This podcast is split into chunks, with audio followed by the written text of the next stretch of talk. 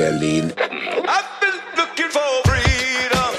Willkommen zu dem Interview-Podcast direkt aus Berlin. Der Gastgeber Wolfgang Patz hier in Berlin. mit interessanten Gesprächspartnern für alle und Berlin.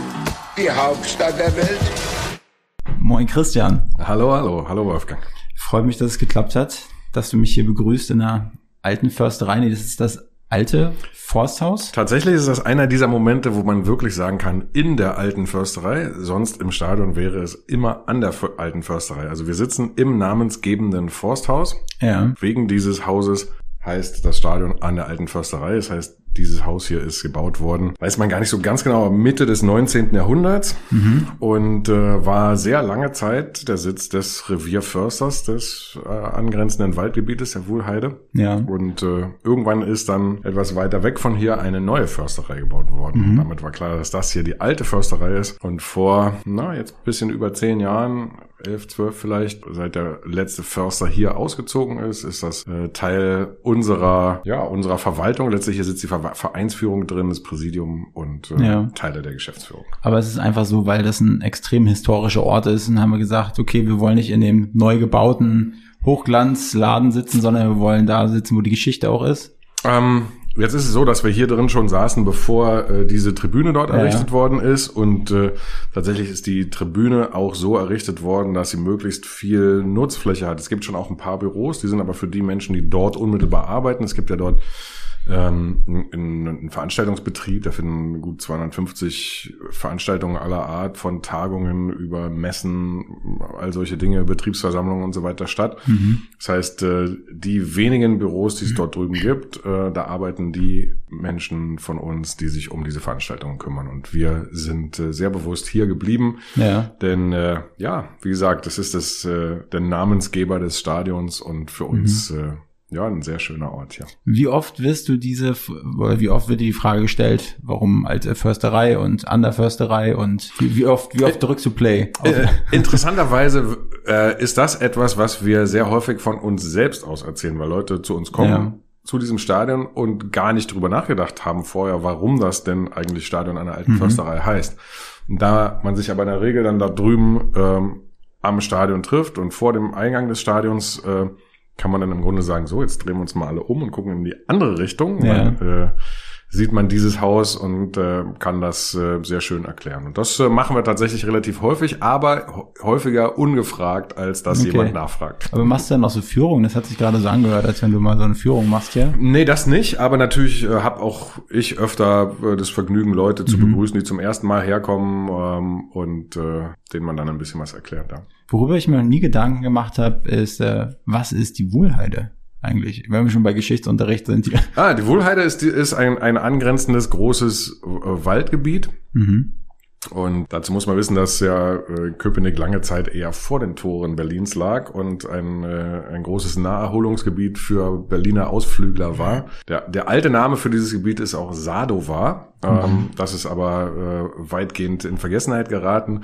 Wuhlheide heißt also im Grunde diese, dieses Wald- und Wiesenstück von, ich sag mal, Karlshorst, Tresco-Allee bis hier ran an, an die Stadiongrenze.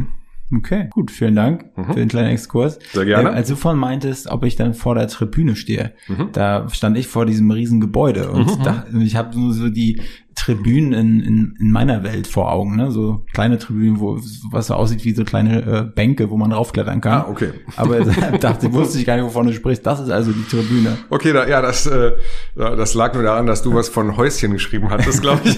Und ich dachte so, hm, hoffentlich ist er nicht ganz irgendwo anders gelandet, äh, weil das ist ja eigentlich ein recht großes Haus. So. Ja.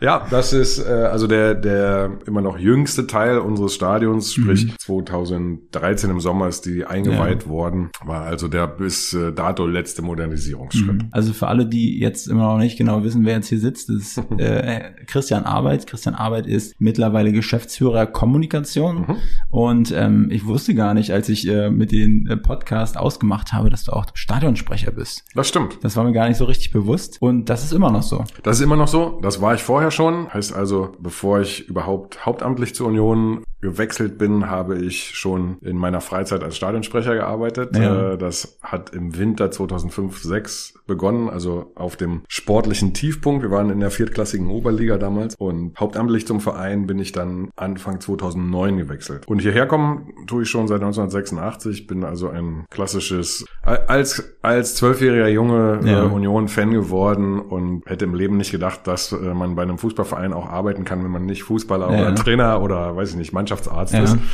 Und vermutlich gab es damals auch gar nicht so viel mehr Berufe bei so einem Verein. Aber Fußball hat sich ja dann in den folgenden Jahrzehnten doch deutlich verändert und es gibt äh, wesentlich mehr zu tun inzwischen. Bevor ich nochmal oder bevor wir auf deine, dein, deinen Werdegang nochmal zu sprechen kommen, würde ich gerne so einen kleinen Berlin-Exkurs machen. Mhm. Und da ist immer so die Standardfrage, was gefällt dir an Berlin? Weil du bist Ur-Berliner mhm. Und äh, die, die meisten, mit denen ich spreche, sind wirklich dann auch Zugezogene, die mhm. zwar schon etwas länger hier leben, aber von einem richtigen Ur-Berliner zu erfahren, was er eigentlich an Berlin mag, finde ich mal eigentlich ganz spannend. Fangen wir so an. Ich bin, äh, bin in äh, Friedrichshain geboren, ähm, ganz, ganz in der Nähe dessen, was heute da die, die äh, zu den hipsten Gegenden gehört, sozusagen. Mhm. Also meine Eltern haben in der Lehnbachstraße ganz dicht am, äh, ja. am Bahnhof Ostkreuz äh, gewohnt und äh, damals war aber alles sozusagen genau umgekehrt. Ja? Es war man war zwar froh, überhaupt irgendwo eine Wohnung zu haben, so mhm. ungefähr, aber Altbauwohnungen waren jetzt nicht gerade wunderbar für junge Eltern sozusagen. Das ja. heißt, äh, als ich, ich glaube, zwei war, sind die dann mit mir nach Lichtmerk an die Stork, in die Storkower Straße gezogen. Äh, wer da heute vorbeifährt, ist zwischen S-Bahnhof äh, Frankfurter Allee und S-Bahnhof, oh Gott, wie heißt es denn? Da, wo es Velodrom ist, äh, Landsberger ja. Allee.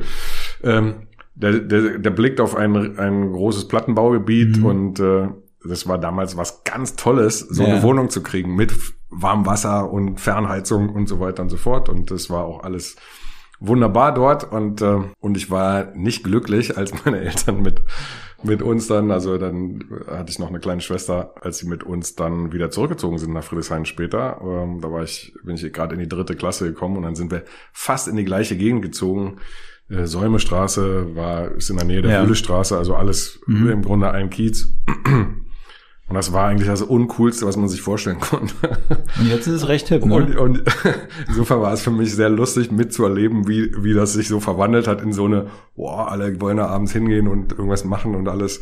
Ja. Die, all die Geschäfte meiner Kindheit, also ich hatte dann immer freitags die Aufgabe, äh, zumindest Teile des Wochenendeinkaufs für die Familie zu erledigen und es bedeutete, in, im, im Gegensatz zu einem Neubauviertel, wo man einfach in die Kaufhalle, was heute Supermarkt heißt, äh, mhm. äh, gegangen ist und alles gekauft hat, musste ich in den Gemüseladen, zum Bäcker, zum Fleischer, in die Drogerie, in den Getränkeladen und zum Schluss in den Konsum. Und, und, und äh, ja, das sind jetzt alles Kneipen. Achso, ich wollte gerade fragen, gibt's die immer noch? Weil ich, ich kenne zum Beispiel eine Fleischerei direkt an der Warschauer Ecke, Grünberger ist das, glaube mhm. ich, mhm. oder so.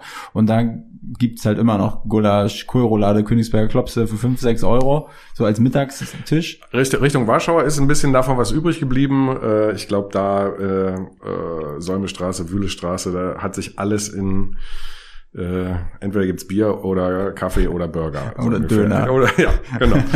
und äh, aber kommen wir zu der Frage, was ich eigentlich an Berlin mag. An Berlin mochte ich, glaube ich, schon immer, dass es irgendwie so groß und und ähm, und vielfältig war, dass man es gar nicht richtig erfassen konnte. Ja. Und ähm, deshalb kommen mir dann irgendwie alle anderen Städte in Deutschland auch immer irgendwie so klein vor. Also fast alle anderen Städte haben dann irgendwie ein Zentrum mhm. und das ist dann auch das ja. Zentrum und, und so weiter.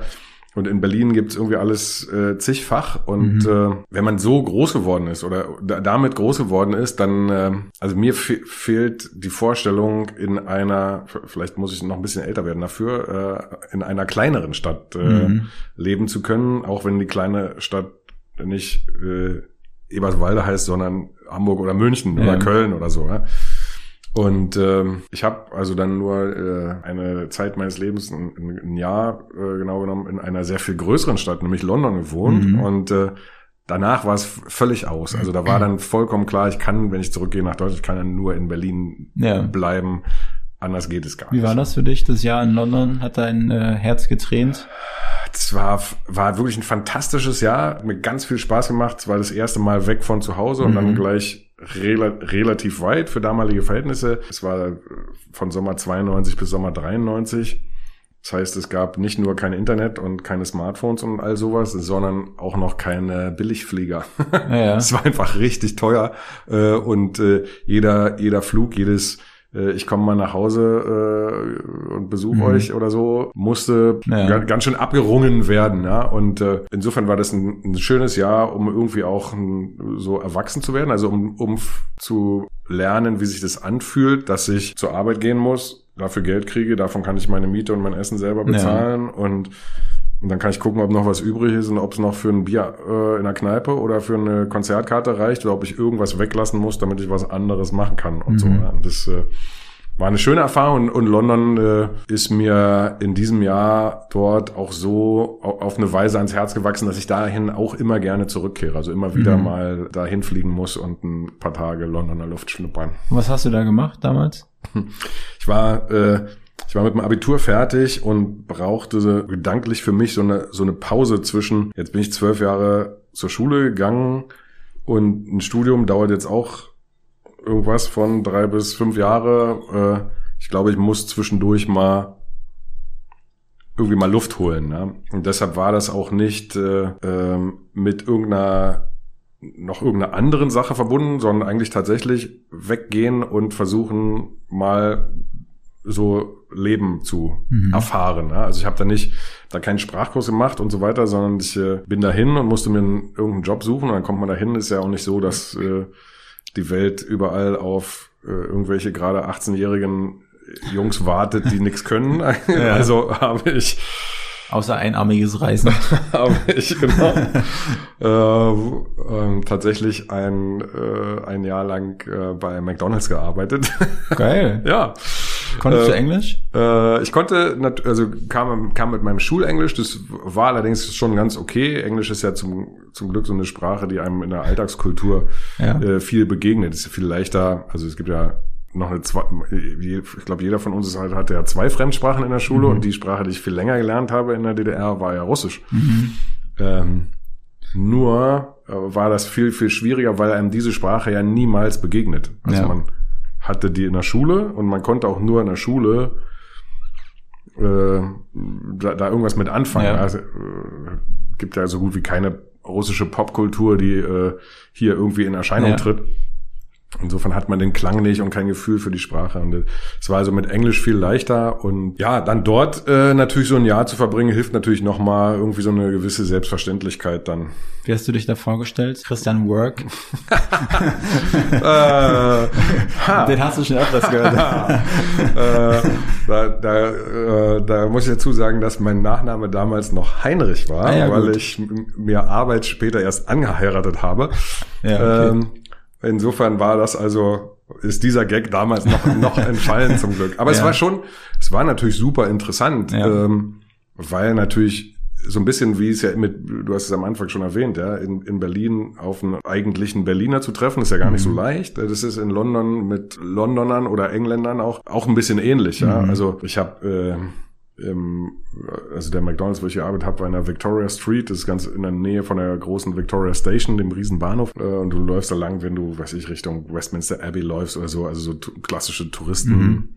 Touristen und Business-Kunden, so würde ich mal sagen, ja. Und äh, da haben aber in dem, mit mir in dem Laden auch Leute aus aller Welt gearbeitet, ja. Und war so wie im Märchen, ja. Also Der französische Kollege hieß François, die spanische Kollegin hieß Paloma und so. Und, also, äh, und äh, Christian Heinrich. ja, genau, Christian Heinrich aus Deutschland. So, und, äh, und das war auch ein bisschen witzig, weil, weil es natürlich, weil ich zum ersten Mal auch so mit unterschiedlichen Wahrnehmungen von, von Deutschen konfrontiert war. Und das ist ja das Schöne, ja. Man lernt sich dann kennen und erzählt sich voneinander und von, vom, äh, vom Leben und von, von Wahrnehmungen und so weiter. Und äh, deshalb war das eine, am Ende dann wirklich eine, eine, eine Zeit, die ich äh, für ganz, ganz prägend empfinde Mhm. in meinem Leben. Und in London, ich war selbst noch nie dort, ich war schon in vielen Städten, aber London habe hab ich noch nie gereizt. Und ich habe mir sagen lassen, dass das Bier dort ganz gut ist. Und es gibt, gibt aber auch so richtiges Pumpbier, ne, was dann quasi ohne Kohlensäure noch so aus, aus alten Holzfässern da gepumpt wird. Ne? Also die, die ziehen ja den, den Hebel so ran äh, Ja. im Grunde und das Glas füllt sich von äh, logischerweise von unten nach oben, wie auch sonst. Äh, und, und tatsächlich dauert es ungefähr drei Sekunden, dann steht das volle Ding vor dir, hat, hat eine minimale Schaumschicht oben drauf. Äh, Sieht also nicht so aus, wie jetzt wahrscheinlich ein klassischer deutscher äh, Kneipenwirt äh, Ja. äh, beanspruchen würde, wie ein Bier auszusehen hat, schmeckt aber super gut und Mhm. kostet inzwischen auch richtig viel Geld. Äh, äh, nein, das, äh, das gehörte alles dazu. Unter anderem auch die Erfahrung, dass es gar nicht so verkehrt ist, wenn so eine Kneipe einfach um 23 Uhr zumacht. Das Mhm. war damals noch sehr durchgehend so. Ich weiß gar nicht, wie das, wie das jetzt ist. Was natürlich dazu führt, dass du nicht aus Versehen, nur weil es gerade so gut schmeckt und, äh, Mhm. und einem danach ist, da versackst und trotzdem am nächsten Morgen um sechs raus musst, sondern wusstest, okay, letzte Runde, ah, 23 Uhr, zack, nach Hause, gehst fünf Minuten um die Ecke, Ja. äh, bist du morgens früh wieder halbwegs am Start. Ja. Also Ähm, wenn du richtig Vollgas gegeben hast. So, genau. Ja, das, äh, das war dann ein Trend, der dann später einsetzte. Zu meinem, also äh, darüber konnte man dann hier viel lesen. Dieses, ich glaube, Binge-Drinking hieß das. Ja? Also, dass also englische Jugendliche dann gesagt haben, na gut, wenn alles um 23 zumacht, Ja. dann müssen wir halt bis dahin Sternhagel voll sein. Äh, das, das hätte ich mir auch gar nicht leisten können. Aber hast du denn, äh, nee, ich, bevor ich mir das Maul verbrenne, Mhm. was trinkt man denn hier im Stadion? Welches Berliner Bier kommt hier? Äh, Berliner Pilsner. Berliner Pilsner. Hast du es damals vermisst in London, Berliner Pilsner?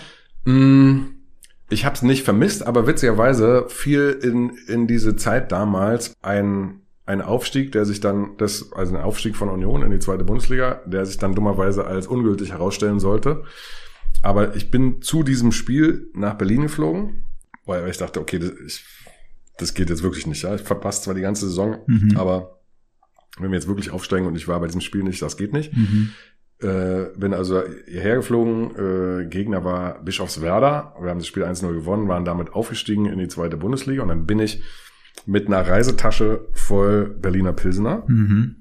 wieder nach London geflogen. Ich habe mit einem Kumpel zusammen dort äh, gewohnt. Also wir sind zusammen zur Schule gegangen Mhm. und dann haben es auch zusammen gemacht so und äh, ja, habe dann tatsächlich Eulen nach Athen getragen, sprich Bier nach England äh, mit, mitgebracht und äh, und dann haben wir schön darauf angestoßen und drei Tage später äh, wo hieß es dann ja hier irgendwie Lizenz äh, Mhm. Entzug, Bankbürgschaft gefälscht, äh, Aufstieg zählt nicht. Hm. Aber da war das Bier schon alle. Wie hast du davon erfahren, ohne Internet damals? Ähm, ja schon gesagt, äh, ganz in der Nähe äh, meiner Arbeitsstelle war der Bahnhof Victoria Station.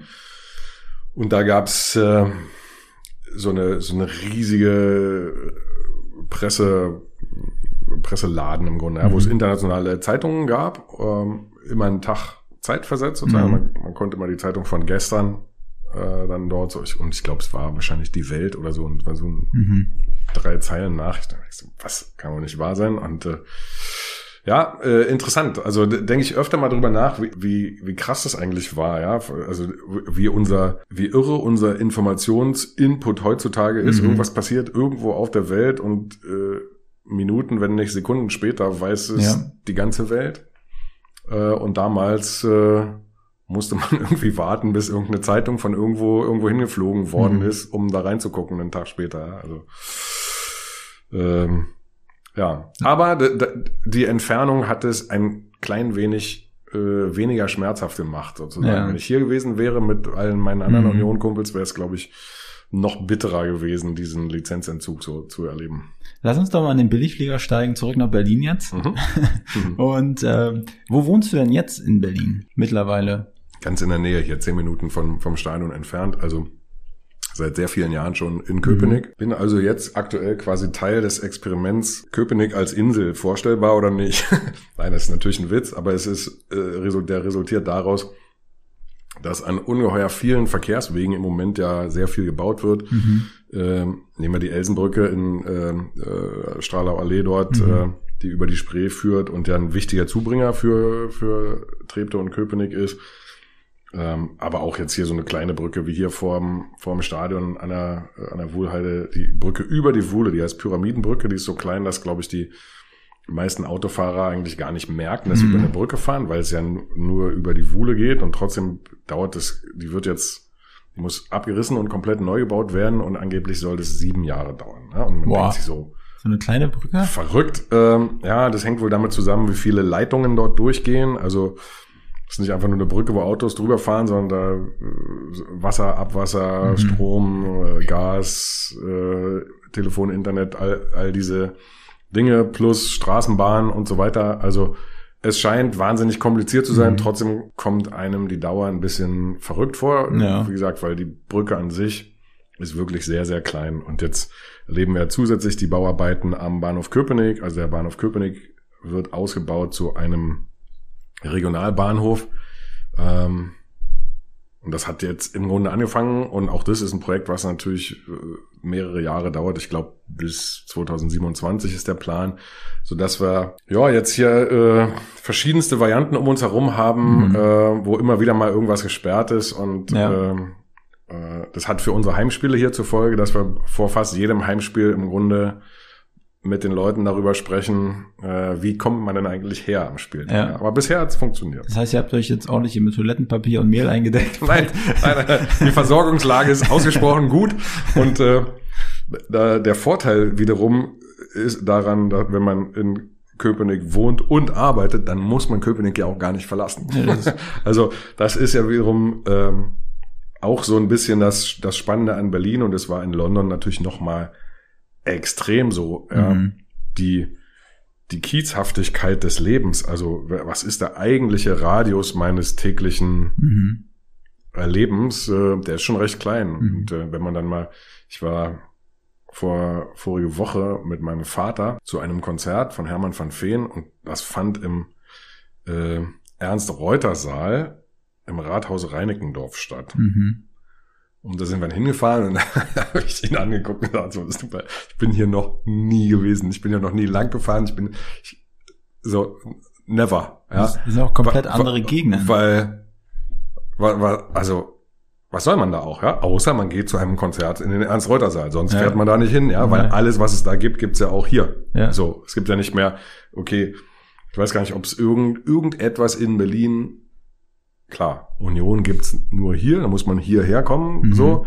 Aber jetzt, wenn ich, keine Ahnung, was, äh, Geschäfte, äh, wenn irgendwas einkaufen, also abgesehen davon, dass man wahrscheinlich, dass die allermeisten Leute sich einfach alles nach Hause schicken lassen. Mhm. Äh, bei Geschäften fällt mir nur noch der berühmte Pantoffel-Laden in der Torstraße ein, wo man so Filzpantoffeln kaufen kann. Da weiß ich nicht, ob es sowas nochmal gibt in Berlin, aber Ja. ansonsten äh, gibt's alles überall.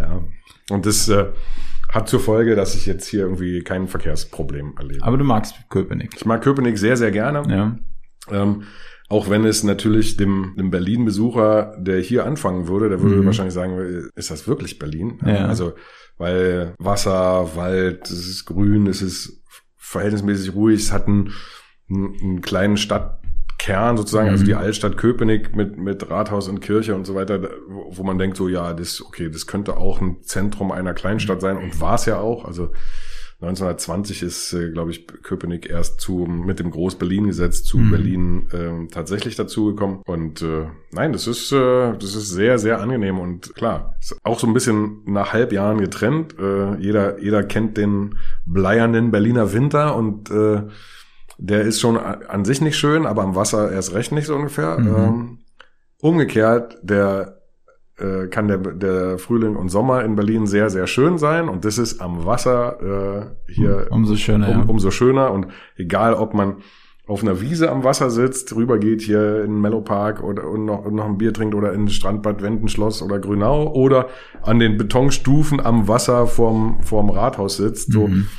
das ist einfach sehr, sehr idyllisch dann auch. Wo gehen denn so Union-Fans nach dem Spiel was trinken hier in der Nähe? Gibt es verschiedene Varianten. Also zum einen ähm, bleiben sie einfach auch gerne noch eine Weile da Ja. und, und trinken bei uns im Stadion. Ähm, dann gibt's äh, auf dem Weg weg oder rund ums Stadion. Es gibt die Abseitsfalle sehr nah am Stadion. Es gibt die Union-Tanke auf dem Weg zum Bahnhof Köpenick. Es gibt äh, Tusches Kick and Rush. Es gibt, ich glaube, das Kö inzwischen wieder. Also es gibt so, so Kneipen in der Umgebung Mhm. und oftmals also mein Weg führt mich manchmal, da ich ja spreche während des Spiels und Ja. hinterher noch eine Pressekonferenz mache, bin ich also während des Spiels im Dienst.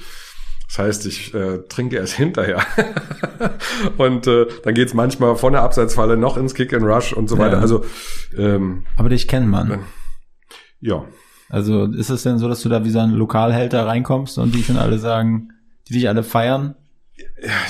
Nicht ganz, dafür ist es zu normal. Ja. Ja. Also ich, äh, das. Äh, Dafür trinkst du zu Na, nee, regelmäßig. das, jetzt, das jetzt vielleicht auch wieder nicht. Nein, aber es ist jetzt auch nicht so, wir sind als Verein ja nicht so ein, wir sind nicht so abgetrennt, ja, auch was die Vereinsführung Verantwortlichen angeht. So dieser Platz hier, den man jetzt hier, glaube ich, durchs, durchs Fenster gut sehen kann, zwischen Forsthaus und, und Haupttribüne, der ist für jedermann zugänglich. Wenn ich hier, hier stehen auch jeden Tag Fans, weil die Spieler Mhm. da auch ihre tägliche Kabine haben, stehen Leute, holen sich Autogramme, machen Fotos und so. Also wir sind nicht so doll abgetrennt, dass wir jetzt äh, irgendwie sensationell angestaunt werden. Mhm. Ist eher so, also man wird schon begrüßt, ja, und, Äh, und es macht auch mal, fragt auch mal jemand, ob er ein Foto machen kann, so, aber im Großen und Ganzen äh, ist es eher so wie, ach, da bist du ja. Ja. Prost. Okay. okay, aber Bier ist das eine, Mhm. Essen ist ja auch das andere. Beim Trinken wird man ja hungrig. Mhm. Was ist denn so ein Union-Fan? Ist da einfach eine Bockwurst mit Brötchen oder? Bratwurst die meisten, glaube Ja. ich. Bratwurst, Steak und so. Auch noch ganz klassisch, kommt vom Holz, Holzkohlegrill, alles ganz Mhm, frisch, mhm. äh, frisch gemacht. Gibt inzwischen auch allerhand anderes, so äh, Schafskäse im Fladenbrot und solche, solche Mhm. Dinge. Ähm, aber ich glaube so, wenn wir es auszählen würden, dann kommt wahrscheinlich irgendwas bei 85 Prozent Bier und Bratwurst bei raus, so Mhm. ungefähr. Ähm, ist jetzt so eine Schätzung, aber es wirkt so, wenn ich da, wenn ich da gucken gehe, aber klar, auch Brezeln, ich glaube, es gibt auch eine, eine, eine Suppe irgendwo im- und, und, und so, also, ähm, aber es ist rustikal, so würde ich Mhm. mal sagen. Fußballstadion, Stehplatzstadion, ja, also drei Seiten sind, sind Stehplätze, Mhm. ähm, und insofern kein Gourmet-Tempel sozusagen, keine Pommes, Ja. äh, sondern alles schnell irgendwie auf die Hand Ja. und äh, ja. Okay, du hast schon was vom Mellow Park erzählt. Mhm. Was kann man hier in Köpenick, oder nein, wenn ein Tourist sich nach Köpenick verirrt, Mhm. was würdest du dem zeigen? Kommt ein bisschen drauf an, wie alt er ist. äh, aber ich würde auf jeden Fall mit ihm, ihm in die Altstadt gehen. Ähm, und ich würde natürlich ihm das Stadion zeigen. Wenn es Sommer wäre, würde ich auf jeden Fall auch, auch eine Strandbar äh, Bar oder Bad-Variante wählen. Also Strandbad Wendschloss, äh, abends noch zu sitzen und ein schönes äh, äh, Tankbier zu trinken äh, und auf den äh, auf den langen See zu gucken, das das ist auch einfach schön. Mhm. Ja. Ähm, Friedrichshagen auch auch äh, einen kleinen Ausflug wert, ähm, aber es wäre schon also der Kern und was Köpenick eben doch deutlich unterscheidet von allem anderen ist eben Wasser und Grün Mhm. und das würde man glaube ich würde würde ich immer auch mit in den Vordergrund rücken, wenn wenn ich jemandem Köpenick zeigen würde. Okay, deine Geschichte, also Mhm. wie sehr bist du mit Union verbunden? Du hast ja erzählt, mit zwölf Mhm. hat's angefangen. Ganz normal, weil dein Vater gerne Fußball geguckt hat oder hast du selber Fußball gespielt? Nee, äh, das nie. Ähm, außer so auf dem Schulhof oder so Mhm. ein bisschen. Ne? Äh, konnte ich aber auch nicht so besonders und so. Deshalb kam auch nie, also hat mich das nicht so geflasht. Mein, mein Papa hat tatsächlich ganz gerne Fußball geguckt, aber eher in so einer allgemeinen Form. Also so Sportschau. ja. Der war, der war gar nicht richtiger Fan von irgendwas. Der ist als Kind, der hat in, in, äh, in Lichtenberg gewohnt, in der Weidlingstraße oder Nähe Weidlingstraße ist er aufgewachsen und da war Lichtenberg 47, die gibt's ja heute noch, ähm, damals auch schon im Zoschke-Stadion. Und Da äh, ist er so ein bisschen sozialisiert Mhm. worden. Äh, war dann so ein eigentlich ein typischer Ostberliner Fußballfreund, äh, der der dann immer mit einem halben Auge so auf Union geguckt hat, aber Mhm. war kein Union-Fan, der jetzt hier jedes Spiel im Stadion ähm, gewesen wäre, so, sondern eher einer, der guckt in die Zeitung und so, ah, Union hat gewonnen, super, freue ich mich, Mhm. oder so, oh, verloren, schade, so. Und ich habe oft drüber nachgedacht, gedacht, wie das eigentlich kam, dass wir hierher gegangen sind, weil er, wie gesagt, er selber eigentlich gar kein Stadiongänger war, der mein Vater war und ist, obwohl er jetzt äh, fast 80 ist, äh, nebenberuflich noch äh, Dixieland Jazz Musiker, spielt Posaune in der Band, war also viel an Wochenenden dann auch Ja. unterwegs mit der Band und wenn er nicht mit der Band unterwegs war, hatten wir ein kleines kleines äh, Wochenendgrundstück und er hatte da ein Segelboot und also die Variante, dass wir, dass er nicht mit der Band unterwegs war und wir nicht im Garten, Mhm. obwohl es irgendwie Sommer, Frühherbst so würde ich mal sagen war die will mir bis heute nicht, ist mir die nicht erklärlich. Die ist eigentlich nur dahingehend erklärlich, dass möglicherweise sehr schlechtes Wetter angesagt war.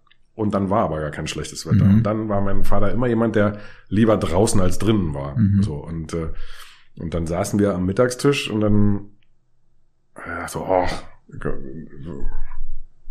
la- lass uns irgendwie raus. ich guck mal, vielleicht, vielleicht können wir ja zum Fußball gehen. So. Mhm. Und ich glaube, er wollte, er hatte den Verdacht, das könnte mich irgendwie anzünden, so ein bisschen. Also abgesehen davon, dass man ja als Kind nicht wahnsinnig empfänglich ist, wenn jemand sagt, wollen wir einen Spaziergang machen. Ja. Das ist ja das Ja. langweiligste unter der Sonne. ja. Hatte also was, eine andere Aktivität vorgeschlagen äh, und vielleicht hatte er die kleine Hoffnung, er hat dann seine Ruhe, weil um diese ARD Sportschau Zeit am Sonnabendabend gab es immer so ein bisschen Theater mit mir, weil ich noch in den Ausläufern der, des Sesamstraße guckens war Mhm. und immer das Gefühl hatte, ja, Mist, Sonnabends kommen aber die besten Folgen immer. Und die kann ich immer nicht sehen, weil du da immer Fußball gucken willst. Und vielleicht hat er gedacht, prima, wenn er, wenn der Fußball auch ein bisschen cool findet, dann guckt er einfach mit mir Sportschau und dann ist gut. Wer waren deine Stars bei der Sesamstraße? Witzigerweise gab es damals welche, die, äh, die ganz selten zu Besuch kamen, Bibo Ja. nämlich. Ja.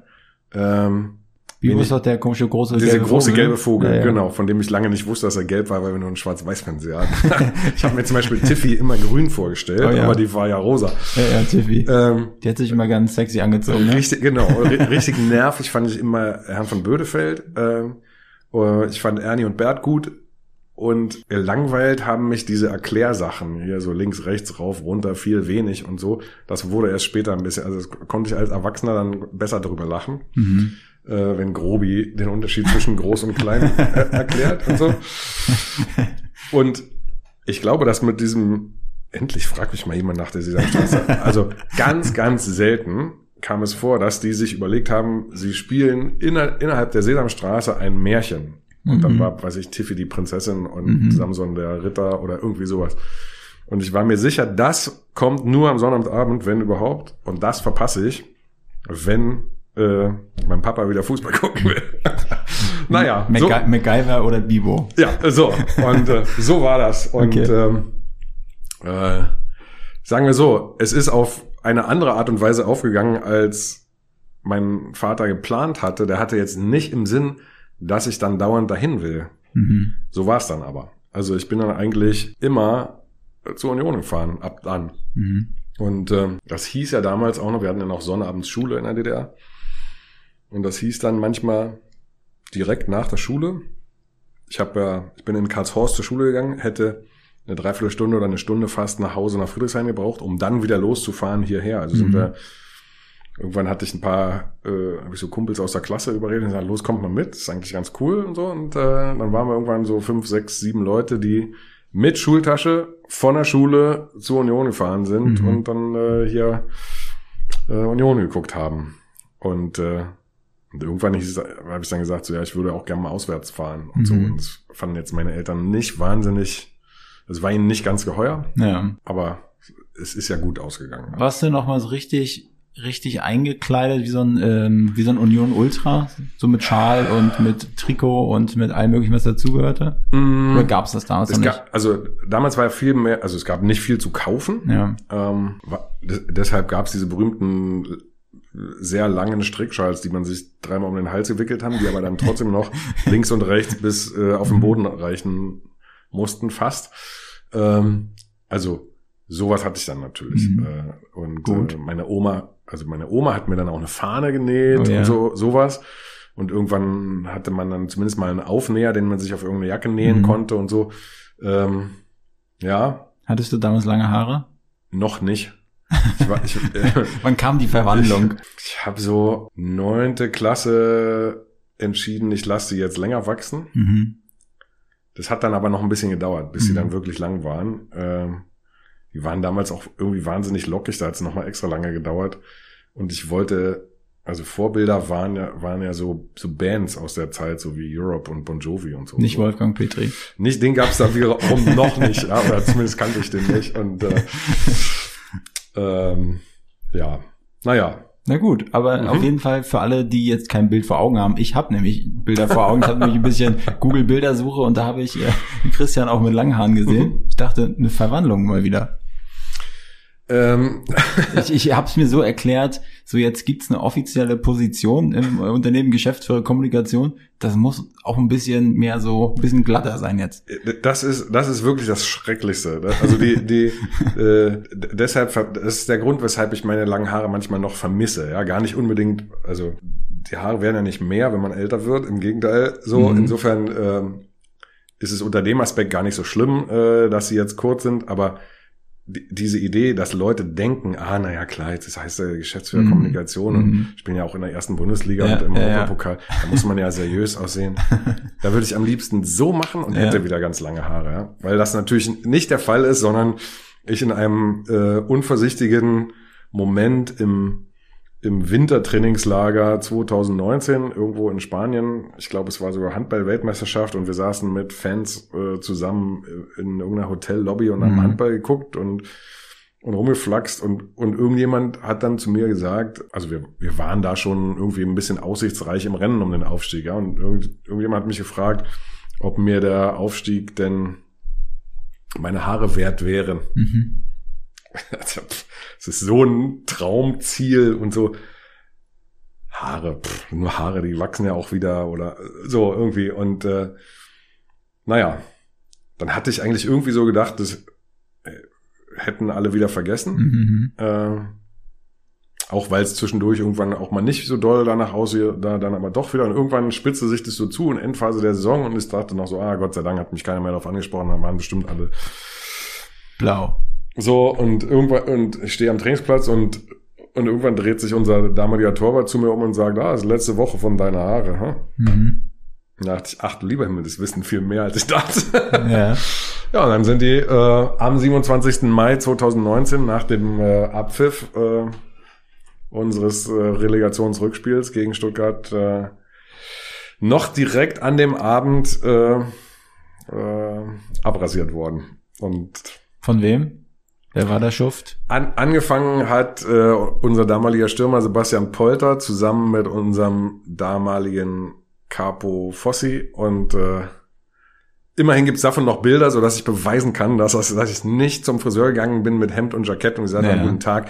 Äh, heiße jetzt gleich Geschäftsführer Kommunikation. Ich brauche bitte einen Geschäftsführer Haarschnitt. Ja, das ist alles, das ist alles getürkt. Das ist alles Kommunikation. Das, das ist alles inszeniert. Ja, ja. ja, das stimmt.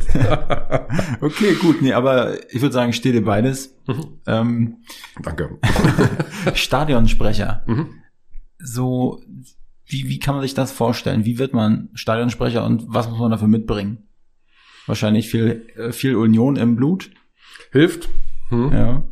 Ähm, Ein lockeres Mundwerk? Hilft manchmal nicht. Ja.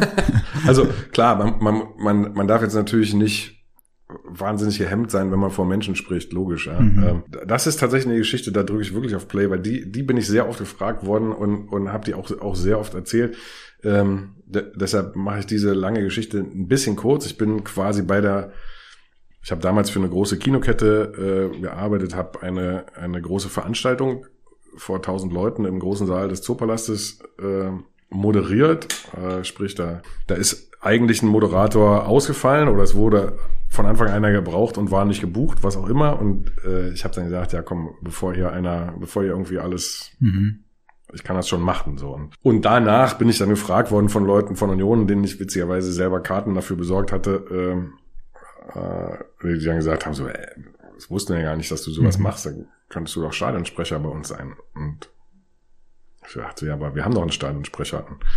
Also der Verein wollte damals wechseln ähm, und ich habe äh, hab dann gesagt, ja gut, muss ich mit den Leuten besprechen, mit denen ich mhm. äh, zur Union gehe. Ich gehe ja hier nicht alleine her, sondern meine Familie und Freunde und so weiter. Und äh, interessanterweise haben die alle sofort gesagt, oh ja, mach mal.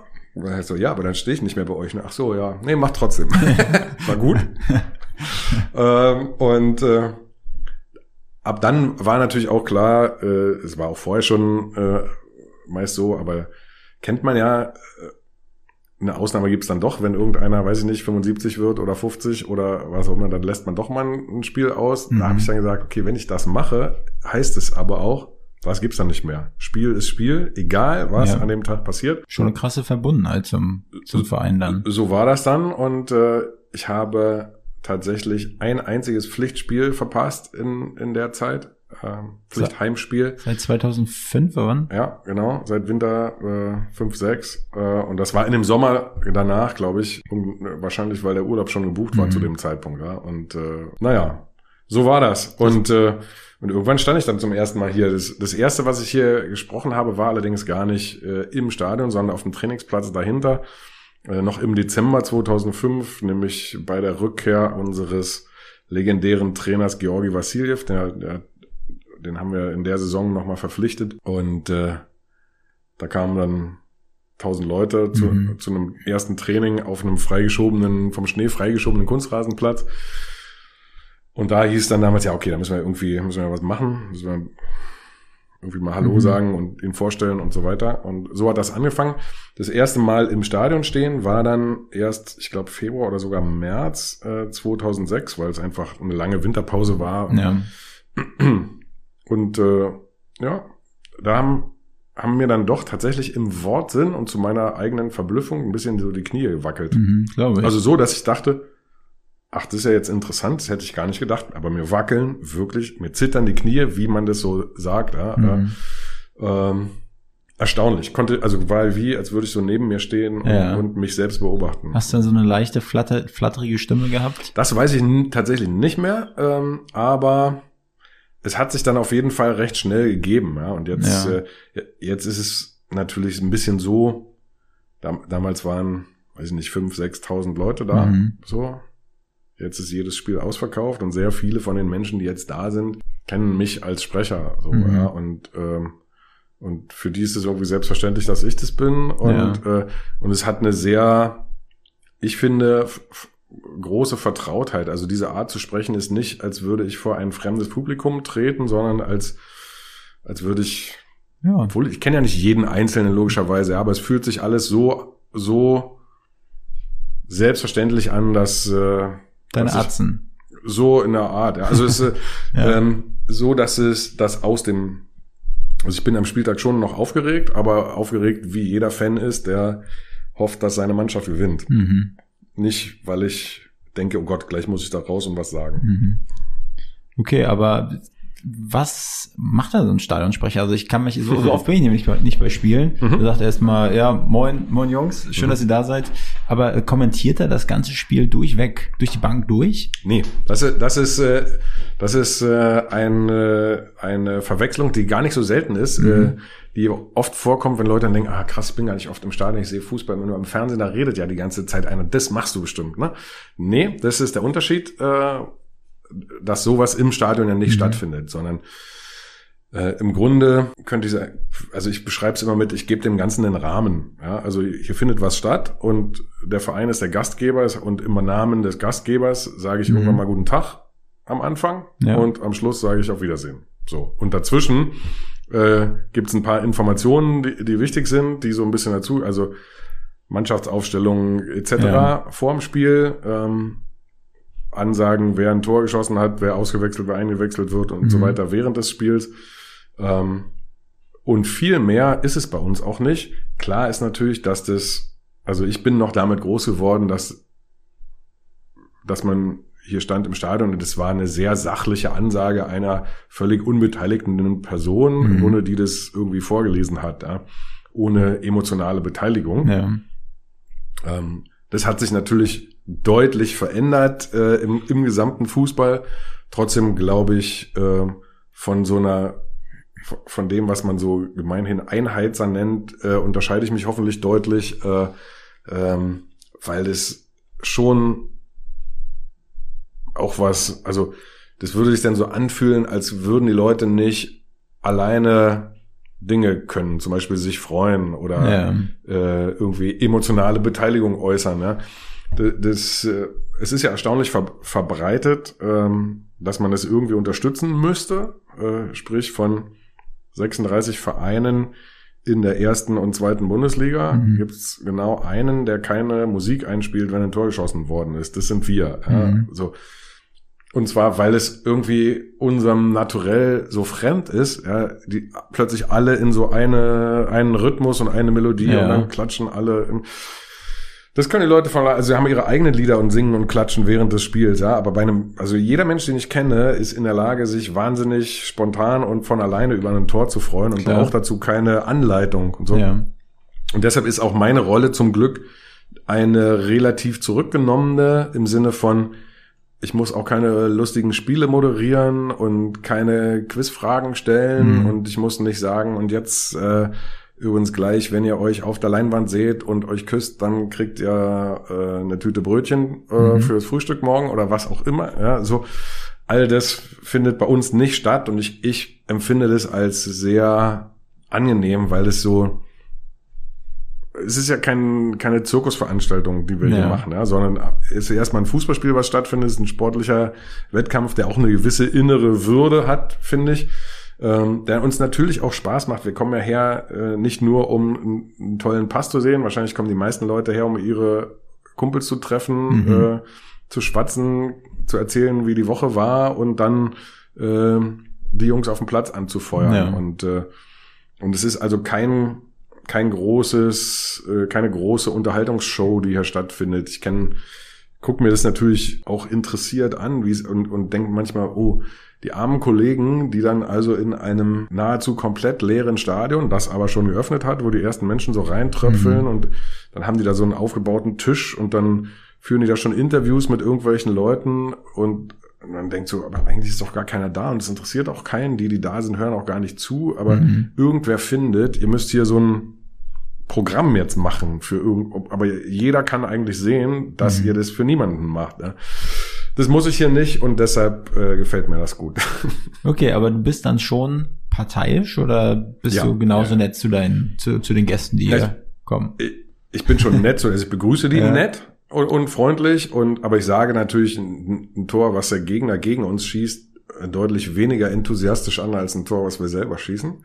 Ähm, interessant ist, dass es eine äh, einen hohen Ritualanteil hat. Es ist fast wie, wie eine wie ein liturgischer Ablauf, wie man ihn vielleicht aus der Kirche kennt. Also richtig so mit Call and Response. Ich sage was, dann reagieren die Leute und zwar im Grunde immer gleich. Und Also Mhm. ohne dass jemals jemand einen Zettel in die Hand bekommen hätte, ähm, auf dem steht, Stadionsprecher läuft auf dem Platz, wir rufen das und das. Stadionsprecher sagt den Satz Mhm. so und so, wir singen alte Försterei, alte Försterei. Aber genau das passiert in genau immer der gleichen Reihenfolge. Und, Ja. so.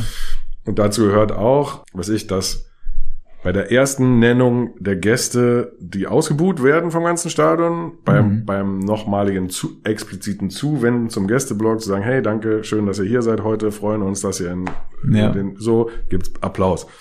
So, Okay. ja, aber ja, natürlich bin ich äh, äh, ein parteiischer Stadionsprecher, äh, äh, insbesondere wenn es um, äh, um Tore, die wir selber schießen, geht. Die, die werden deutlich enthusiastischer äh, verkündet als ein Tor des äh, Gegners. Aber du rufst, du sagst dann auch alle Spielernamen einmal auf und lässt ein bisschen Pause, dass die anderen da auch den Spielernamen nochmal laut nachrufen können oder so. Ich war nämlich letztes Mal bei den Eisbären, Mhm. ähm, ne, zum, auch zum ersten Mal und ich war so echt ganz schön baff. Mhm. Dass du so mit, äh, hey, wir wollen die Eisbären sehen. Ich habe das früher in der Disco getanzt dazu. Und mir war gar nicht klar. Dass sich es- immer gefragt, Ja, äh, wo das herkommt. ah, witzig. Okay, Genau. auch lustig. Und, und die haben da ja auch ordentlich eingeheizt. Ne? Das würde ich natürlich jetzt auch mal gerne im Nachgang mal bei dir Mhm. sehen. Aber dann haben die alle immer die Spielernamen so mitgeschrien. Ist das ja auch so? Ähm, bei der Mannschaftsvorstellung sag ich den kompletten Spielernamen und und die Leute rufen jedem ein enthusiastisches Fußballgott hinterher. Mhm. Das ist bei uns jeder Spieler, der aufgerufen wird vor dem Spiel. Gibt ja bei relativ vielen Vereinen gibt es irgendwie so einen, weil, keine Ahnung, der dann schon 13 Jahre da spielt oder Ja. so und der ist der Fußballgott. Bei uns ist es jeder, der am, der nominiert ist sozusagen im, am Spieltag. Beim Tore schießen oder auch bei, bei Wechseln, äh, da ist es so, dass, äh, dass ich nur den Vornamen sage und die Leute rufen den Nachnamen Mhm. und, und auch das Fußballgott. Okay, gut. Aber die, also es ist, ich kann mir gut vorstellen, dass es dir extrem viel Spaß macht, das, das, das jedes Mal zu machen. Mhm. Habe ich es richtig verstanden, dass du auf den Platz gehst?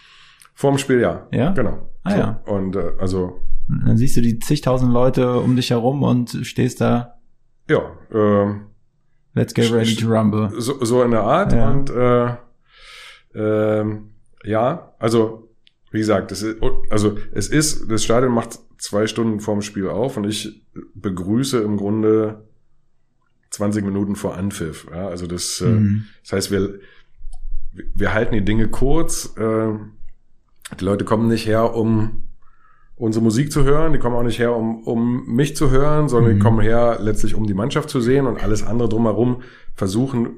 Klar, es ist schöner, wenn du irgendwo hinkommst, dann läuft ein bisschen leise Musik, als wenn es mhm. ganz still ist, klar, ja. so. Und, und genauso ist es auch, dass irgendwie schön ist, wenn man, wenn man jemand Tag sagt, wenn man mhm. irgendwo hinkommt, ähm, so, ja. Und äh, ich, ich glaube, dass es einen, einen hohen, eingespielten, irgendwie halbwegs Wohlfühlcharakter für alle hat, so und äh, und äh, dementsprechend, ja, fühlen wir uns, glaube ich, alle echt ganz gut damit. So, so das hast du damals so nebenberuflich angefangen, den mhm. Stadionsprecher. War das so einfach weil aus, aus Liebe zum Verein oder gab es dafür irgendwie ein paar, ein paar Kröten? Am Anfang nicht. Irg irgendwann gab es ein bisschen was.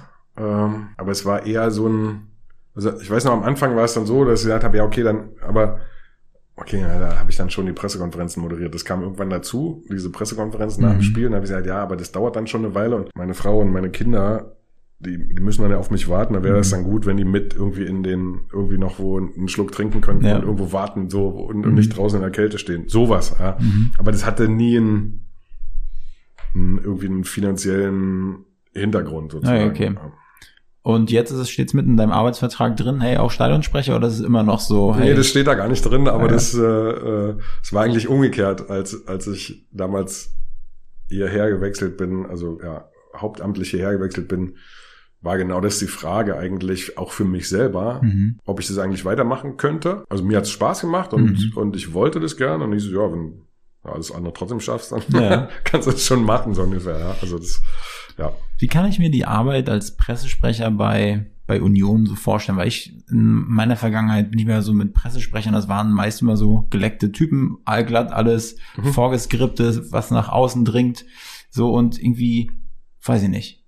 Und und du hast es vielleicht jetzt gerade so das Gefühl, vielleicht ist es bei uns nicht so. Genau, ne? richtig, ja, ja. Das ist ja schon mal schön. Ja, ja.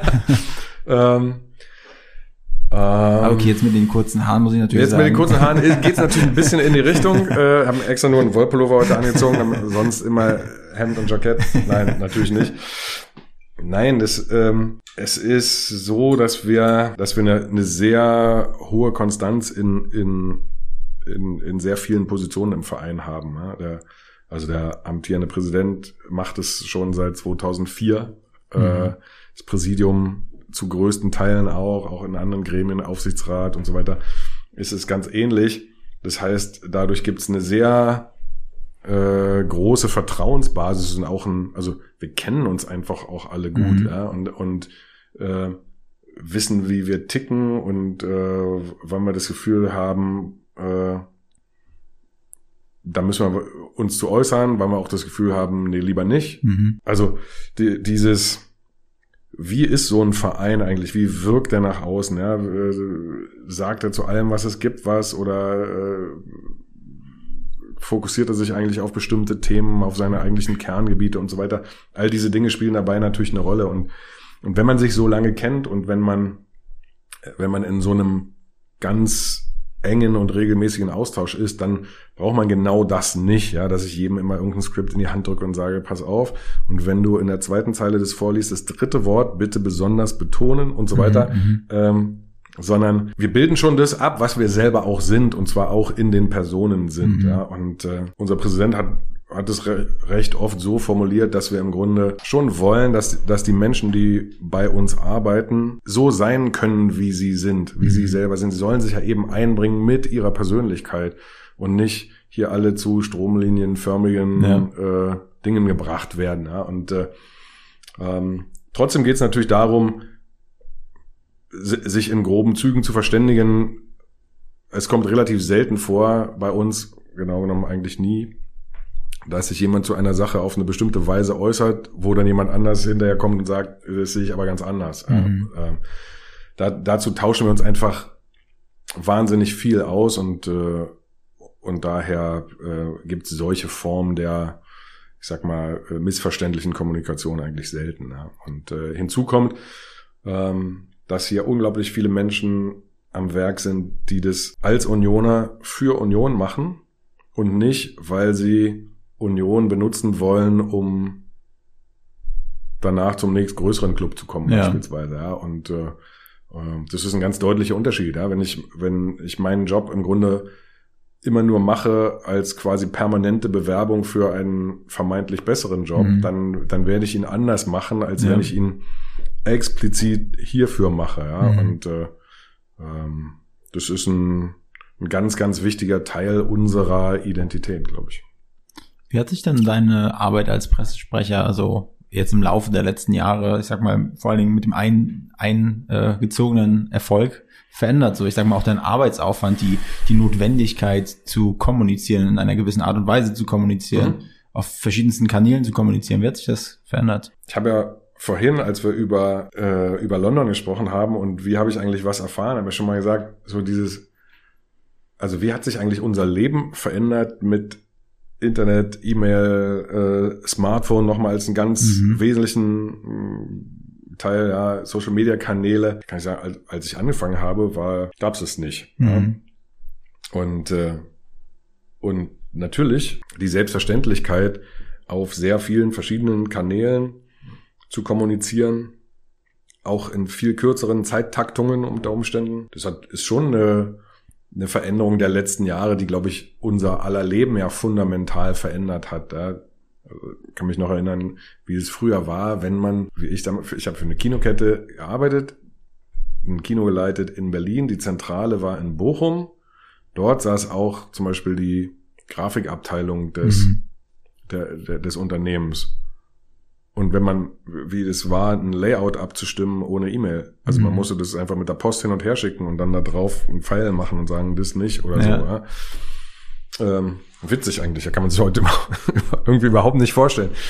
Also die, diese, die Vielfalt der Kanäle, die Geschwindigkeiten, ähm, die Verfügbarkeiten von Mhm. Informationen, all das hat natürlich ein riesiges Tempo reingebracht und führt natürlich auch dazu, dass es so ein, man sagt es immer so, so ein 24-7, aber im Grunde ist es tatsächlich so, ja. Also es gibt keinen, keinen Tag, der per se ausgeschlossen wäre, ja. Und das kann Heiligabend oder äh, der Neujahrstag oder was auch immer sein. Mhm.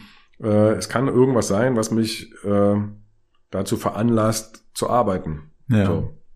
Und mindestens mal muss ich äh, äh, gedanklich äh, wach genug sein, um, um Dinge wahrzunehmen. Ja? Aber natürlich, ähm, zum, zum einen äh, hilft es, wenn man auf einem, ich sag mal, sicheren Grund im Sinne von, was ich beschrieben habe, das ist ein, äh, also wir kennen uns gut, wir, wir haben ein hohes Vertrauensverhältnis, wir wissen, wie wir ticken, wie wir die Dinge einschätzen und sehen. Äh, und keiner von uns wird nervös oder fahrig, wenn irgendwie der Wind mal ein bisschen von vorne weht oder Mhm. so. Ja, das können wir alles gut genug einschätzen oder so einschätzen, dass wir, dass wir souverän bleiben im, im Umgang damit. So und äh, ähm, was sich natürlich auch verändert hat, ist äh, die Anzahl der Mitarbeiter, auf die ich zurückgreifen kann. Als ich angefangen habe, war ich die Kommunikationsabteilung alleine zunächst, ja. Und äh, da gab es nicht jemanden, wo ich sagen konnte, du kannst du bitte mal den, äh, den Tweet dazu absetzen oder so, weil das war ich dann schon selber. Das hast du selbst So. gezwitschert. Und äh, und äh, das hat sich natürlich deutlich verändert, ist deutlich ausdifferenzierter geworden, auch weil an all diesen Dingen unglaublich viel dranhängt. Ja? Mhm. Und äh, ähm, nein, insofern äh, ist das sehr komplex geworden im Mhm. Vergleich zu früher. Ja? Und, und natürlich, das ist was vollkommen anderes, ob man in der Spitzengruppe der Bundesliga gerade mitspielt, äh, Ajax Amsterdam aus der Europa League rausschmeißt oder ähm, ein, ein Punktspiel in Eberswalde in der vierten Liga bestreitet. Ja. So, ja. Das, äh, das hatte trotzdem was. Das, also jede, jede Zeit und, und jede Phase in, der- in der Vereinsgeschichte hatten ja auch ihren, ihren spezifischen Spaß. Mhm. Ja. Nur muss man sich nichts vormachen. Alles, was man tut und sagt und äh, wie man kommuniziert, ist zigfach wirkmächtiger, wenn man das als äh, Bundesligist tut im Vergleich Ja. zu äh, schon im Vergleich zur zweiten Liga, muss Ja. man klar sagen. Und auf wie viele Leute kannst du jetzt zurückgreifen? Ähm, versuche ich immer wieder neu, neu durchzuzählen, komme immer wieder so auf 19, 20. Äh, da ist alles mit dabei allerdings auch. Also auch eine, eine, eine Grafikabteilung, äh, Bildbearbeitung und so weiter und so fort. Ähm, insofern, also wir sind ein Verein, der ganz, ganz vieles selber macht und relativ wenig auf externe Dienstleister Mhm. äh, zurückgreift. Ähm, deshalb klingt es manchmal relativ viel, allerdings ist es für einen Bundesligisten nicht besonders viel. Ich kenne äh, durchaus äh, Bundesliga-Vereine, da ist nur die Social-Media-Abteilung 19 Leute. Ja? Ja. Und äh, insofern äh, Also Social Media sitzt ja auch und äh, alles Videoleute. Nicht, alle, diese sind nicht alle in diesem Haus hier. Es Ja. gibt hier noch dieses weiße Containergebäude an der Seite, also das Videoleute, so Grafik, ist. so und äh, äh, genau. okay, da, da sitzen die. Aber es sind insgesamt 19 Leute aus deinem Team. Mhm.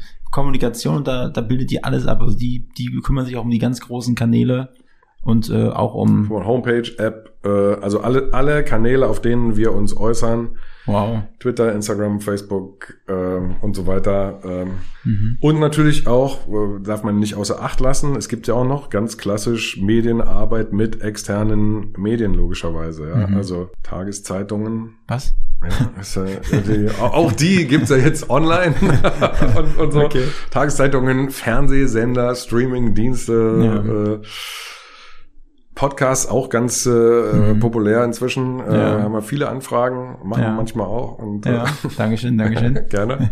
Habt ihr auch ein eigenes Format?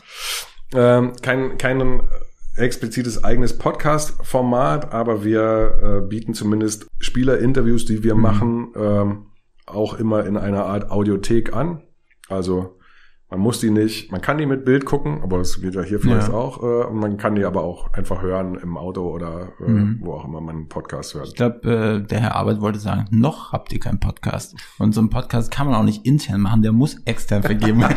Von einem Hauptstadt-Podcast-Medium. Ja, das, das Witzige ist natürlich, dass es unglaubliche, unglaublich viele Podcasts um Union herum Ja. gi- gibt. Äh, Textilvergehen, Taktik und Suff, alte Podcaster Taktik und Suff. und, und so weiter. Ja. Und ich weiß gar nicht, ob wir dem noch was Entscheidendes hinzufügen könnten. Ja? Tja. Weil eigentlich finde ich das auch ganz schön. Ja? Da, da, dass es so ein, wie, wie so ein so ein Zentrum des Ganzen gibt Ja. und drumherum ein Universum von Menschen, die was machen und das äh, wenn ich Unioner irgendwie beschreiben sollte, dann Mhm. als Menschen, die gerne was machen. Ja. Und, äh, ähm, und die, die schreiben gerne Texte, die schreiben Blogs, die äh, podcasten, die fotografieren, die malen Mhm. Bilder, die schreiben Songs äh, und so weiter und so fort. Und ich will das gar nicht alles irgendwie auch selber noch Ja. zusätzlich machen, sondern äh, habe eigentlich gerne diese Vorstellung, dass wir ja alle zusammen Union sind und der Mhm. Verein ist ein, ist ein Teil, es ist Zentrum, aber er muss nicht jetzt den achten Union-Podcast noch hinzufügen, äh, nur weil der dann quasi einen blauen Haken, nenne ich es jetzt mal, kriegt, ja, Okay. und sagt, das ist jetzt der Podcast, Ja. den Union selber macht. Dann ähm, mag ich es eigentlich lieber sogar, wenn, wenn von uns immer wieder mal Leute in anderen Podcasts auftauchen. Mhm. Ich jetzt hier bei dir, aber weiß ich, unser Kapitän bei äh, Kicker Meets the Zone und, und so weiter. Ja. Und so, ja. Und äh, ähm, das macht doch auch Spaß und das Ja. äh, äh, ist für alle schön, glaube ich. Aber, aber so wie es, sag mal, größere Unternehmen machen, so ein, so ein internes Kommunikationstool, wo behind the scenes, also ich meine, da, da ist zwar natürlich so ein Mikrokosmos drumherum, ne, alle sind sel also selber engagiert und machen und tun, aber keiner kann ja auch so richtig hinter den äh, eisernen Vorhang, nee, passt ja jetzt nicht, ne, äh, hinter den Vorhang Klingt gucken. eigentlich witzig. So.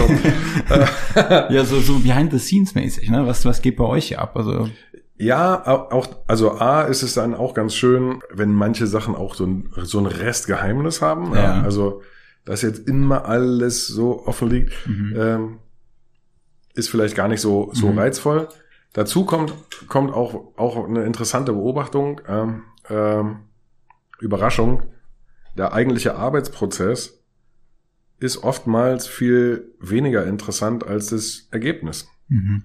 Und äh, man kann es sehr gut beim, beim Fußballtraining, also es gibt Vereine, da wird sehr viel, da kommen sehr viele Menschen zum Training. Mhm. Bei, bei uns gibt's A, gar nicht so sehr viel öffentliches Training, aber auch wenn es welches gibt, dann kommen da jetzt nicht wahnsinnig viele Leute. Und ich kann nur aus eigener Erfahrung sagen, es ist natürlich auch von begrenztem Unterhaltungswert. Weil ja. ich stelle mir jetzt ganz ähnlich vor, ich, ich gehe ja auch nicht, gucke ja auch nicht die Bands, die ich gerne mag, den gucke ich ja nicht bei der Probe zu, sondern ich höre mir ihr neue, mhm. neues, oh Gott, alter Mann, neues Album an mhm. oder, äh, oder ihre neue Single oder was auch immer oder gehe ins Konzert und höre ja. mir die an, aber ich, ich höre den ja nicht beim Üben, weil ich höre nicht einem Gitarristen beim Gitarre üben zu, sondern dann, wenn er auf der Bühne steht, ja, so und äh, und wir haben, ähm, wir haben, eine, wir haben sowas immer wieder auch mal gemacht, mal gezeigt, okay, wie arbeiten die Greenkeeper oder die Köche oder ja. die äh, Leute, die die Toiletten ja. sauber machen am Spieltag und so weiter. Und tatsächlich ist, ist es auch ganz ähnlich. Also man merkt da relativ schnell, alle glauben am Anfang, das interessiert sie. Mhm. Und stellen dann fest, ach naja, es ist wie arbeiten gehen. Ja? Also so, okay, pff. reicht mir dann eigentlich, wie ich es erlebe, wenn es am Spieltag ist. Ja, so, ja? einfach das Schöne. So. Wie es glitzert, ja. Genau. Ja, okay. Ne, ich habe letztes Mal mit, mit dem Greenkeeper vom, äh, vom Olympiastadion gesprochen mhm. und fand das ähm, sehr, also krass, also ist fast schon wie so ein Rasendoktor, so habe ich, mhm. hab ich ihn äh, bezeichnet, ne, was das für Techniken gibt und verschiedene Mischungen und so weiter. Also kann man das lochen und festtackern also, und ausstechen. Also für mich war das super interessant, mhm. aber wahrscheinlich wie du meinst, ne, im Endeffekt zählt dann der Spieltag, wo es dann die Bratwurst heiß ist und egal von welcher Fleischerei die kommt oder so, das interessiert vielleicht ja keinen. So ungefähr und äh, wann der jetzt anfängt, die Kohle aufzuschütten oder äh, ja. so, pff, ja, mal so ungefähr, ja. Mhm. Also daran, daran merkt man dann oft, also wenn wenn es so Formate gibt und und die manchmal so eine Reihe bilden, ja, dann kann man mhm. richtig zugucken, wie die wie das immer die erste Folge gucken noch einigermaßen viele mhm. und dann nimmt es mit jeder Folge ab. Ja. Ähm, und vielleicht ist das, also ich finde das auch gar nicht schlimm, ja, das mhm. enttäuscht mich auch nicht oder so, sondern mir geht's ja selber so, ich will am, am Ende, wie, wie der Spieler das jetzt hinkriegt, dass er am Ende den, den also ich sehe den ja 78 Mal den Ball nicht so toll ins Tor schießen. Mhm. Und, oder ich sehe den ganz oft den Ball ganz toll im Tor schießen im Training, mhm. aber nicht im Spiel. Und dann weiß ich schon, okay, das sind alles vollkommen unterschiedliche Dinge. Und im Training ist mir vollkommen egal. Kann der schönste Schuss der Welt sein. Mhm. Hat keine Bedeutung. Hat erst eine Bedeutung, wenn es um was geht und wir alle dabei sind und uns dann riesig darüber freuen. Mhm. Geht es denn bei deinem, bei deinem Job hier als Pressesprecher mehr darum, was nicht über euch kommuniziert werden sollte, weil ich sag mal, dass viel kommuniziert wird, ist ja klar, auch in irgendwelchen Zeitungen müsste ich glaube ich nicht drum prügeln, dass ihr irgendwo vorkommt. Das ist eher so das Monitoren, dass man sagt, oh, da ist ein bisschen, also der Gegenwind, der kommt, da, da muss man irgendwie so ein bisschen navigieren. Oder stößt man selber viele Dinge nochmal an, die kommuniziert werden? Ich habe eigentlich nicht das Gefühl, also abgesehen davon mal, dass, dass es ein äußerst schwieriges Unterfangen ist, jemanden an etwas zu hindern, ja, der mhm. und es also zu Recht auch ein schwieriges Unterfangen, glaube ich, ist das auch nichts. Äh, also wir, wir, wir, wir lauern hier nicht jeden Tag ängstlich und denken, oh Gott, oh Gott, äh, was mhm. könnte wohl in der Zeitung stehen, ja, sondern ähm, da, da haben wir einfach gar keinen Grund für, weil wir relativ souverän sagen können, hey, übrigens, wir arbeiten ganz schön hart für den Erfolg, den wir haben. Mhm. Und äh, da gibt's auch keine großen Geheimnisse dran, sondern äh, das ist alles, wie es ist. Ja? Und äh, insofern äh, ist es aber zum einen äh, das Thema, wie ermögliche ich trotz sehr enger Zeitfenster, insbesondere in den vielen englischen Wochen, wenn du äh, am Wochenende Bundesliga, in der Woche Europapokal spielst, wie ermögliche ich Journalisten trotzdem noch einen Zugang? Mhm. Also wie schaffen wir es, dass trotzdem immer mal ein Spieler noch sprechen kann und obwohl die äh, mentale Anspannung durch dieses dauernde Unterwegssein, ein bisschen trainieren, viel regenerieren, viel mhm. spielen und so weiter schon relativ hoch ist. Also ähm, da geht's dann oft so auch durchaus um, um faktische Unterstützung. Also mhm. äh, ja, Spieler zur Verfügung stellen, Informationen zur Verfügung stellen und so weiter. Auch äh, wenn es die Europapokalspiele sind, ist es schlicht und ergreifend, wird zum Beispiel über uns akkreditiert. Ja? Wenn wir nach Amsterdam fliegen, melden sich die Journalisten bei uns vorher, beziehungsweise wir fordern sie auf, Achtung, wer wird mit dabei sein? Mhm. Bitte bei uns bis dann und dann melden, damit wir dafür sorgen können, dass ihr dort dabei mhm. sein könnt. Und äh, insofern ist das, ist das ein ganz äh, ganz okayes Miteinander, das natürlich im Bewusstsein äh, erfolgt, dass Journalisten, die über uns berichten, auch wenn sie viel Zeit hier verbringen, Mhm. nicht für uns arbeiten. Also das, darüber bin ich mir schon im Klaren, ja, Mhm. dass, dass möglicherweise jemand, der für eine Zeitung einen bestimmten Vorgang beobachtet und kommentiert, ihn vielleicht ein bisschen anders sieht, als ich selber ihn beschreiben Mhm. würde. Liegt in der Natur der Sache, brauche ich mich nicht, äh, nicht zu wundern oder gar zu ärgern drüber. Ich stelle mir das extrem schwer vor. Also jetzt für, für mich ist das so, ich mir vorstelle, okay, Kommunikation von so einem Erstligisten, wo fange ich denn da an und wo höre ich auf? Und Mhm. das ist wahrscheinlich in den Jahren eingespielt, ne, ist gewachsen, die ganze Geschichte so und jetzt seid ihr ein eingespieltes Team, jeder weiß, wie es abläuft, aber für mich ist das jetzt gerade, keine Ahnung. Das liegt natürlich so ein bisschen daran, da, dass, ähm, dass Fußball in, in der ersten Liga noch dazu in Kombination mit Europapokal einfach eine, ähm, eine, eine Aufmerksamkeit erreicht hat, von der man sich selber ja manchmal fragt, ist die eigentlich gerechtfertigt? Ja, was, was gibt's denn eigentlich jeden Tag drüber zu schreiben? Mhm. So, das, äh, es gibt ja Zeitungen, deren Anspruch ist es, jeden Tag was zu schreiben, sogar Mhm. egal, ob was passiert oder nicht, so ungefähr. Es gibt auch Zeitungen, die, die haben für sich selbst diesen Druck nicht, weil sie, weiß ich, überregional sind. Die Süddeutsche Zeitung muss nicht jeden Tag über Union schreiben, schreibt aber gerne über Union, wenn es Interessantes zu beobachten gibt.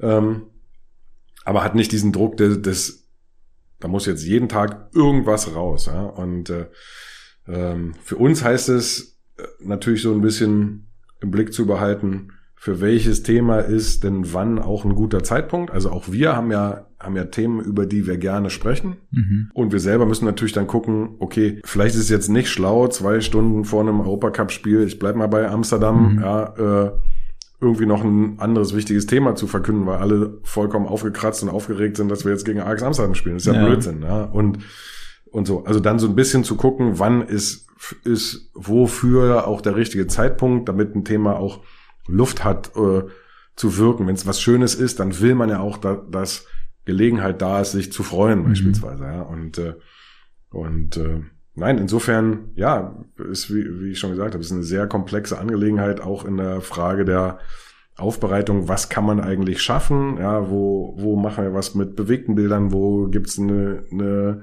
gut gestaltete Grafik, wo ist es einfach nur eine, eine Reaktion auf Twitter. Ähm, das ist aber auch gleichzeitig ja was Schönes, ja. Also wenn ich wenn ich es vergleiche damit ähm, und und auch sowas kenne ich ähm, zumindest ich sag mal auch vom Austausch mit mit Kollegen aus anderen Bereichen. Es gibt ja auch das Umgekehrte. Es gibt ja Themenfelder, da interessiert sich einfach überhaupt niemand für. Mhm.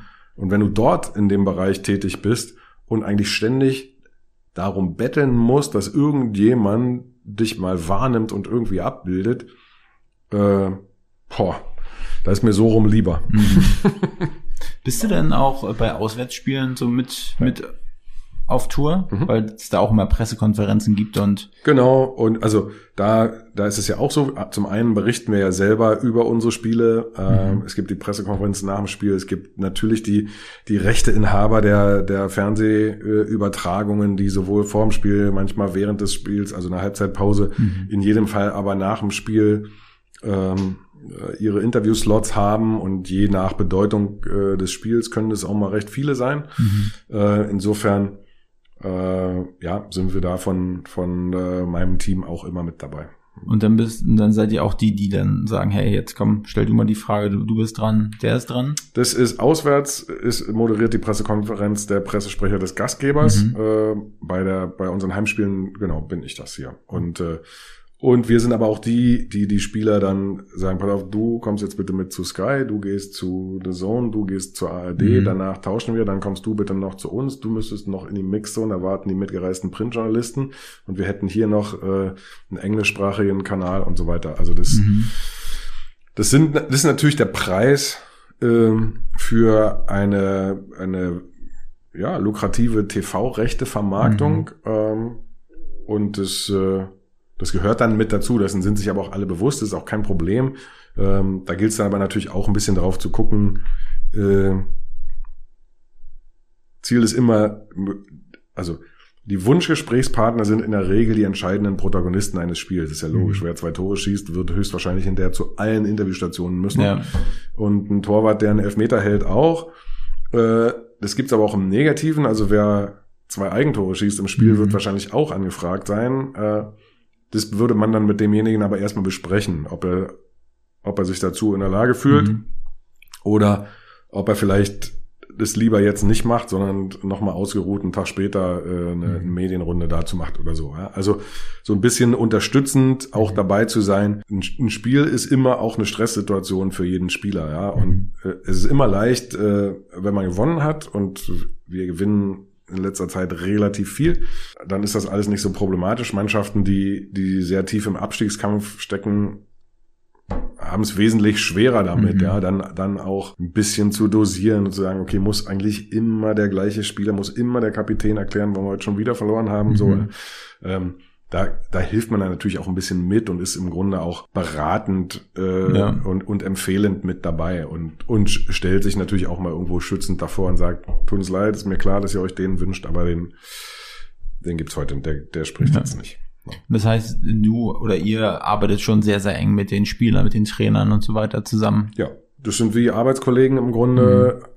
Klar, eine, eine sozusagen die Spezialeinheit. Mhm. Ja, ein- ein- das SWAT-Team. So und äh, aber ja, Teile meines Teams, die die insbesondere die ganzen Medientermine der Spieler betreuen, Mhm. sitzen auch unmittelbar äh, daneben, Mhm. also direkt im neben denen ist die Tür zur Kabine so ungefähr. Wie kann ja. ich zu deinem Und Team wechseln? Da reden wir hinterher drüber. okay, hört sich wirklich spannend an. Also ich glaube, Mhm. wenn man, wenn man sich entscheidet, ne, also zum einen ist es ja wahrscheinlich mit der Muttermilch schon ein bisschen mitgegeben, ne, Union-Fan zu sein.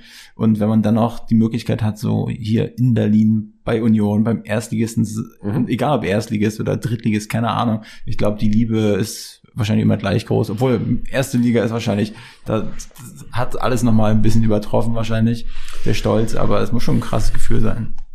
Das ist es auf jeden Fall. Ähm, und, äh, und gleichzeitig bleibt es aber, also es, es ist so ein, die, die Art der Betrachtung ist eben wirklich so, wie ich es gesagt habe. Es sind Arbeitskollegen Mhm. und wenn, es ist ja auch in anderen Bereichen so, ja, wenn ein, einer, in einem Team von Kollegen ein wichtiges Projekt richtig gut gelingt, freut man sich natürlich riesig mit denen Mhm. wenn es misslingt, äh, tröstet man die auch mal oder, Mhm. oder guckt mal, ob man irgendwie äh, noch helfen oder unterstützen kann oder sowas. Ähm, so ähnlich ist es da auch, nur dass wir, dass es mit dem Unterstützen eher nur so bei den Dingen drumherum ist. Ja, auf dem, auf dem Mhm. Platz selber rauf, äh, da ist keiner von uns eine Hilfe. Ja. Ähm, und äh, ja, es ist eine, es ist wirklich eine sehr große, große Nähe und und und auch auch da ein großes Vertrauen zueinander. Ja, und das ist, äh, das ist wirklich sehr, sehr angenehm. Welche Termine dürfen die Berlinerinnen und Berliner so auf dem Schirm haben, was Union betrifft? Jetzt so in den nächsten Wochen, Monaten. Tja, unser, unser großes Problem für die Berlinerinnen und Berliner ist ja, dass man, dass man nie Karten kriegt für irgendwas. Ja? Und, Ach so, da wollte ich auch noch mal zu sprechen kommen. Also sprich, äh, die Spiele sind immer ausverkauft äh, und zwar äh, immer schon im, im Verkauf, der, der zunächst mal die Vereinsmitglieder haben ein Vorrecht zu kaufen. Ja. Das sind aber über 50.000 inzwischen und wir haben nur 22.000 Plätze und so.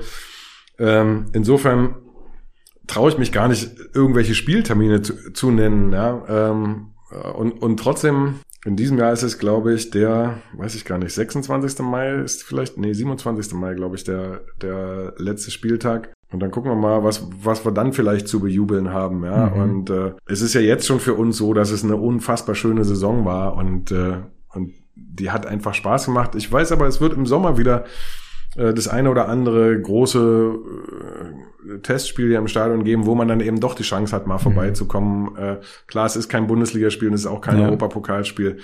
Ähm, aber wer überhaupt Union mal sehen und erleben will, kann das auch zu diesen Gelegenheiten Mhm. tun. Die Termine stehen aber noch nicht fest. Insofern äh, einfach Augen aufbehalten. Äh, und ansonsten freuen wir uns, äh, auch wenn uns die Menschen, die, die nicht ins Stadion kommen können, weil sie keine Karten kriegen, Ja. einfach äh, ein bisschen die Daumen drücken oder ab und zu mal nachgucken und denken, ach schön, haben wieder gewonnen. Dann ist das doch was Gutes, weil äh, am Ende machen wir das äh, alles in der Hoffnung, dass, dass wir den Menschen auch irgendwie Freude bereiten Mhm. und Spaß. Und äh, solange uns das gelingt, sind wir auch äh, stolz auf unsere Arbeit. Was wäre so eine klassische Pressekonferenz, Antwort auf die Frage, äh, wie hoch sind die Chancen, dass ihr die Meisterschale holt oder so? das ist eine ganz leichte, weil die, die ist im, also in ganz ähnlicher Weise auch heute unserem Trainer wieder gestellt worden. Mhm. Und die Antwort lautet, äh, da, da sagt unser Trainer mit, ich kann das nicht, nicht richtig gut nachmachen, aber ungefähr klingt es wie, das interessiert mich nicht. äh, äh, unser Trainer ist Schweizer ja. und äh, unsere Aufgabe ist Stuttgart. Das ist nämlich das nächste mhm. Spiel. Also es ist ein ganz klassisches Prinzip. Das folgt auch so ein bisschen, du könntest mir auch die Frage stellen, wo siehst du Union in fünf Jahren oder in zehn Jahren oder so. Das mhm. könnte ich auch nicht richtig beantworten, ja? außer im Sinne von, wir versuchen in allem, was wir tun, uns irgendwie zu verbessern, immer wieder und immer weiter. Gibt, glaube ich, nichts, was man so, so gut machen kann, dass es nicht auch noch besser ginge. Mhm. Und insofern, ein Trainer würde, glaube ich, immer sagen, was soll ich jetzt da, dafür tun, ja, zu, um, um am Ende Meister zu werden? Was muss, was müsste denn dazu eintreten? Ich mhm. muss ziemlich viele Punkte holen, oder? Mhm. Äh, und es ist vollkommen sinnlos zu überlegen, ob ich aus den nächsten fünf Spielen alle 15 oder nur 12 Punkte hole. Mhm. Ich muss eigentlich nur auf das nächste Spiel gucken und sagen, okay, was muss ich tun? Wie können wir uns so gut vorbereiten, dass wir, dass die Chance möglichst hoch ist, dass wir das nächste Spiel gewinnen? Mhm. Danach kann ich gucken, was, was rumgekommen ist und kann aufs nächste Spiel gucken. Ja? Mhm. Und das, das ist zwar unglaublich äh, unergiebig für Journalisten, die nach sowas fragen, ja. ist aber für einen Trainer und glaube ich auch für einen Spieler eine sehr gesunde und auch sehr logische Herangehensweise. Mhm. Weil in dem Moment merkt man ja selber manchmal so Dinge, wenn, wenn ich mich auf was auch schon auf das nächste konzentriere, ist die Wahrscheinlichkeit hoch, dass mir das, was ich eigentlich gerade tue, nicht ganz so gut gelingt, als würde ich voll darauf fokussiert bleiben.